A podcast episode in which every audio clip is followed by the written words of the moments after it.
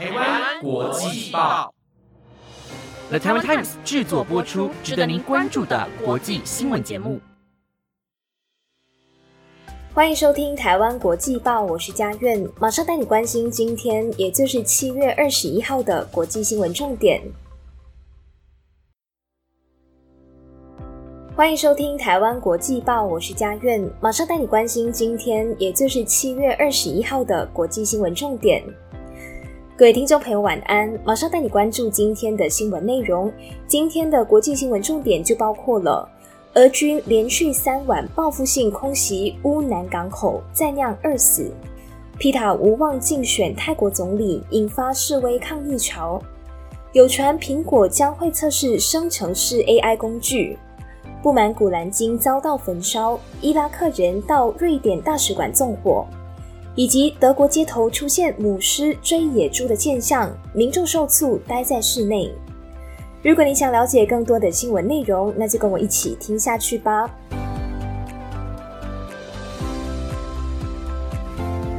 台湾国际报首先要带你关注的第一则消息是跟俄乌战争有关系。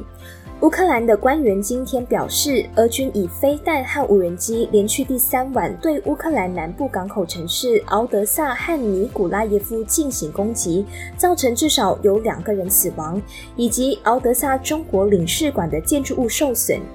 综合法新社和路透社的报道，乌克兰的官员指出，在俄罗斯退出了黑海谷物协议之后，俄军连续第三晚对敖德萨进行地狱般的攻击。俄军还攻击了乌克兰粮食出口的另一个黑海港口尼古拉耶夫。官员表示，这两座的港口城市遭到攻击之后，造成了至少两人死亡以及二十多人受伤。当局还发布了建筑物遭到大火吞噬、外墙部分被毁的照片。他们也说，中国驻敖德萨领事馆也受创。值得一提的是，敖德萨市很多的住宅大楼以及商店啊、咖啡厅还有银行都遭到了破坏。在遭到了攻击的几个小时之后呢，有些建筑物目前还在燃烧当中。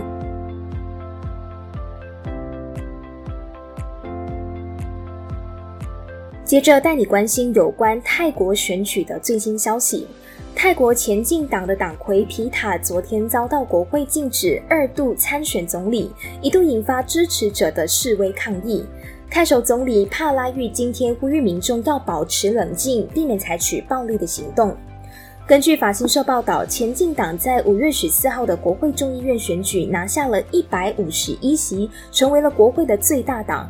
但是昨天呢，皮塔就因为媒体持股案遭到了宪法法庭暂停其众议员的身份，国会随即拒绝皮塔被二度提名参选总理。昨天呢，就大约有一千人参加了示威的活动，表达对于这位拥有哈佛大学学位、自由派领袖无法参选总理的愤怒。之后呢，就和平的散去。事实上，政治动荡对泰国的民众来说并不陌生。帕拉育是透过二零一四年的政变掌权的，他的办公室就表示说，帕拉育可以理解皮塔的支持者他们的不满情绪。帕拉育透过发言人拉查达表示，他恳请民众在与君主制共存，以民主的方式推动泰国的进步。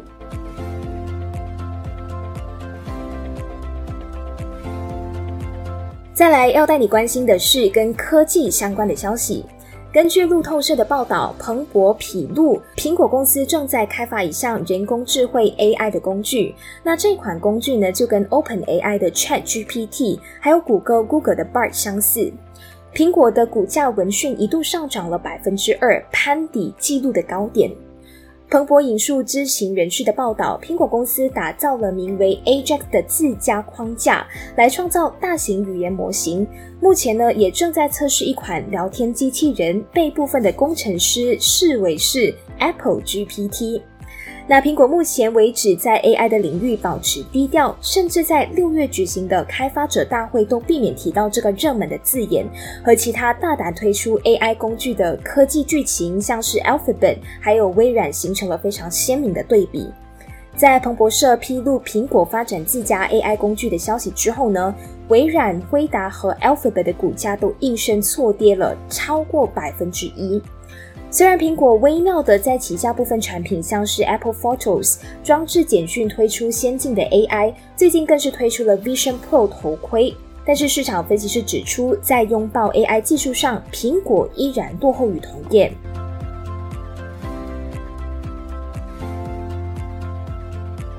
接下来要带你关心的就是发生在瑞典大使馆的暴动资讯。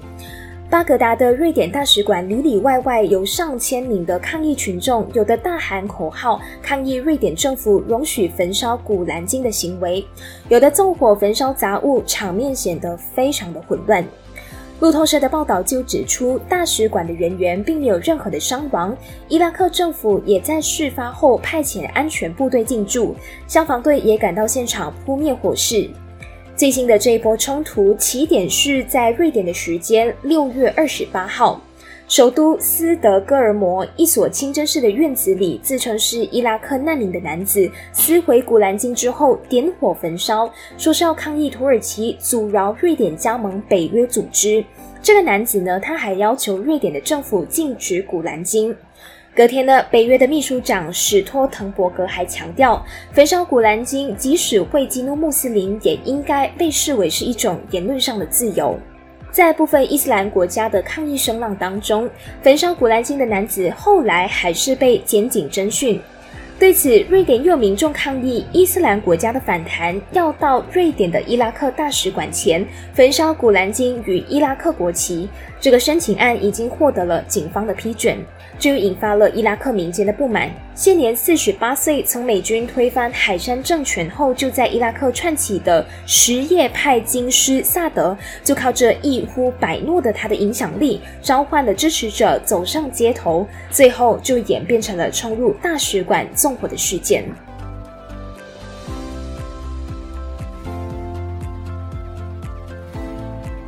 最后要带你关心的是，最近发生在德国街头的一个奇闻怪事。根据德国警方今天表示，有民众在首都柏林附近的街道上看到一头母狮正在追赶一头野猪。警方在凌晨首次发出警报，并且在柏林西南部郊区寻找这头在外逃中的母狮，也要求当地的居民待在室内。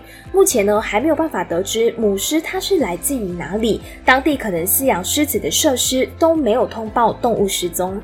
那根据 B N O News 推特上的影片显示，确实有拍摄到母狮在一棵树旁的身影。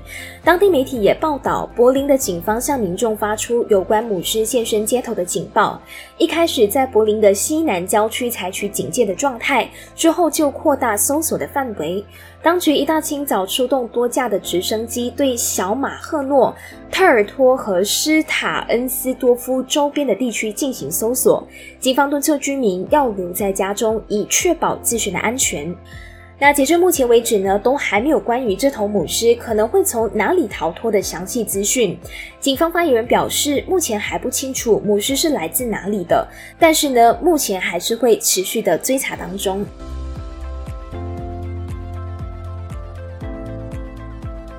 以上就是今天的台湾国际报新闻内容，是由的台湾 Times 制作播出。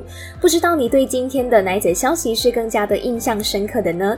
都欢迎你到 Apple Podcast 或者是台湾国际报的官方 IG 底下留言，让我们知道。我是佳苑，感谢你们今天的收听，我们下期节目再见，拜拜。